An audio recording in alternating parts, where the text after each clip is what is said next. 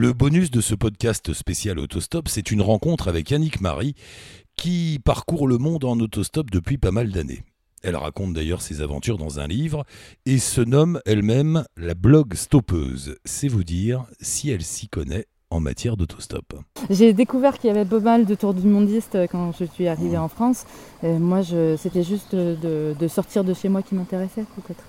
Alors, la configuration idéale pour faire du stop, il vaut mieux se mettre où, à ton avis, toi qui as de l'expérience euh, Il faut trouver un moyen de sortir des villes. C'est le défi, sortir des villes, les grosses villes, quand, euh, quand c'est le cas. Sinon, il faut se mettre en bord de route à un endroit où un automobiliste peut s'arrêter en toute sécurité. Je crois que c'est une priorité. Et sachant que maintenant, si on veut parcourir de très longues distances en autostop, on va viser les autoroutes et les aires de service et on va faire ce qu'on appelle bah, euh, du station hopping. On va sauter d'une station-service à l'autre et on va éviter de se faire sortir de l'autoroute donc pour, euh, pour, avancer. Ça dépend du but, hein, pourquoi on fait du stop. Est-ce qu'on a envie d'aller vite On a envie d'aller découvrir. Chacun C'est quoi le, le grand kiff du stop Justement, c'est quoi? C'est ce hasard? C'est de pas savoir où on va vraiment? Je sais pas si c'est un grand kiff parce qu'à chaque fois que je pars en, stop, euh, la première voiture, euh, je l'attends avec angoisse en me disant mais non en fait, euh, comme un acteur qui va monter sur scène, je me dis mais en fait ça va être pourri, je vais rater le truc, et je me mets hyper nerveuse et en fait la voiture s'arrête et ça fonctionne. Et, c'est ça qui est fabuleux, c'est qu'on en ressort, mais comme touché par cette grâce de dire l'humanité fondamentalement bonne, bon c'est un peu cliché de le dire comme ça, mais, mais on a besoin de se le faire rappeler et dans le stop, comme ça marche, ben, c'est rappelé à chaque fois en fait.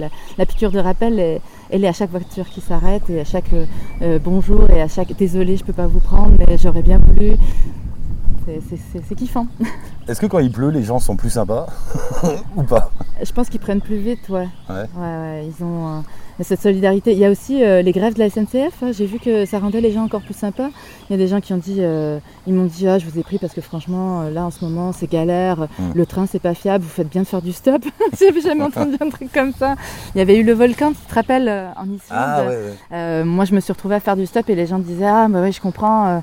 moi aussi, j'ai loué une voiture parce que je pouvais pas rentrer à cause de ça. Ouais, ouais, c'est ça. Est-ce que c'est plus facile de faire du stop, tu penses, quand on est une fille? Euh, je pense que l'expérience est complètement différente. J'irai pas jusqu'à dire plus facile. Euh, les temps d'attente vont être moins longs. Il y a une espèce de volonté de bienveillance. Il y a les conductrices qui ont moins peur de nous. Alors c'est l'avantage. On fait moins peur en étant une femme.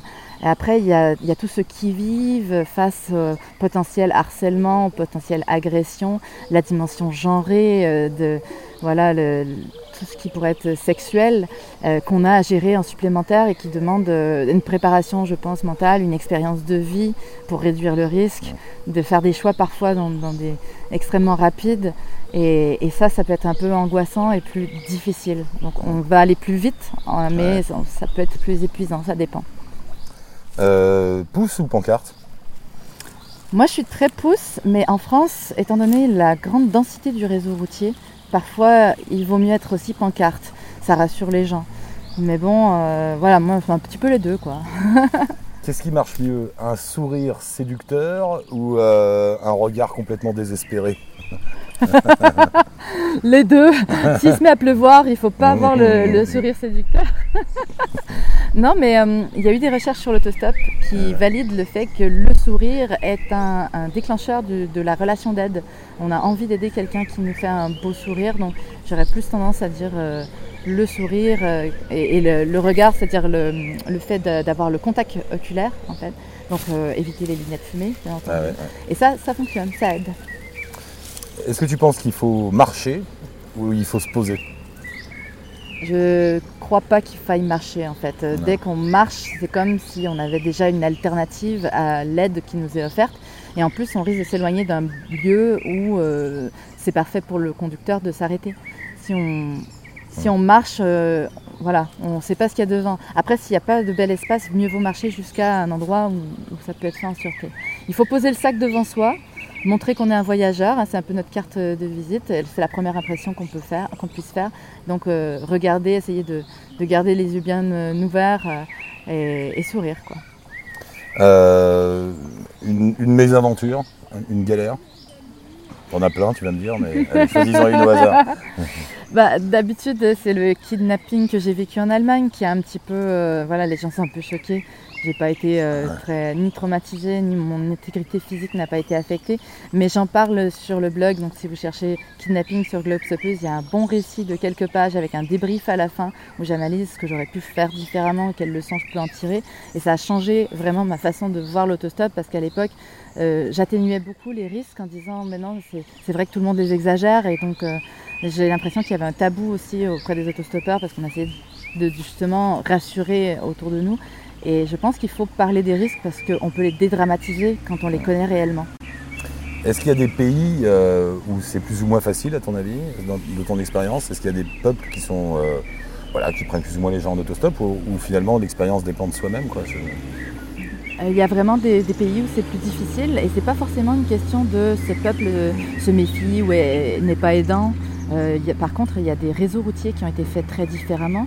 En Espagne ou en Italie, il y a très peu de bandes d'arrêt d'urgence au moment où il y a des rampes d'entrée, euh, où euh, il y a même, bon, bah, parfois c'est marqué no autostop, par exemple en Italie, sur les deux fois deux voies, ce qui est la même chose que pas de droit aux piétons hein, au final, mais le fait d'avoir été écrit comme ça, des fois ça, ça joue un petit peu. Il y a des histoires euh, de l'autostop en Pologne, euh, il y a eu une histoire de l'autostop où il y a eu des tickets d'essence de, qui étaient donnés euh, aux autostoppeurs par les offices de tourisme pour, pousser à l'époque bon, du bloc de l'Est. Et là-bas, la culture du stop, elle est restée extrêmement vivante dans la gratuité, alors qu'on va voir en Bulgarie, le stop était un transport en commun. Et donc, la demande de, contribuer financièrement à l'échange, elle est beaucoup plus grande. Euh, la France est un pays moyen là-dessus. Disons, euh, c'est un des bons pays où faire du stop en Europe de l'Ouest. Mais effectivement, Espagne, Italie, ça a très mauvaise réputation chez tous les autostoppeurs. C'est pas que mon expérience là-dessus. Euh, une dernière, un conseil, allez, un conseil basique. Quelqu'un qui se lance dans l'autostop, qu'on n'a jamais fait, tu lui dirais voilà, le truc à faire ou à ne pas faire je lui dirais d'aller voir des autostoppeurs pour aller chercher ses conseils parce que comme je ne demanderai pas des conseils d'escalade à quelqu'un qui ne pratique pas d'escalade, euh, bah, pour l'autostop, je pense que les conseils les plus éclairés viennent des gens qui le pratiquent et non pas des gens qui veulent votre bien avec euh, une bienveillance euh, peut-être un peu mal placée dans le sens, voilà, on donne des conseils sur les trucs qu'on ne connaît pas, mais non, mais tu savais pas, c'est dangereux. C'est assez simplificateur et, et ça ne permet pas d'avoir une vision globale de la chose.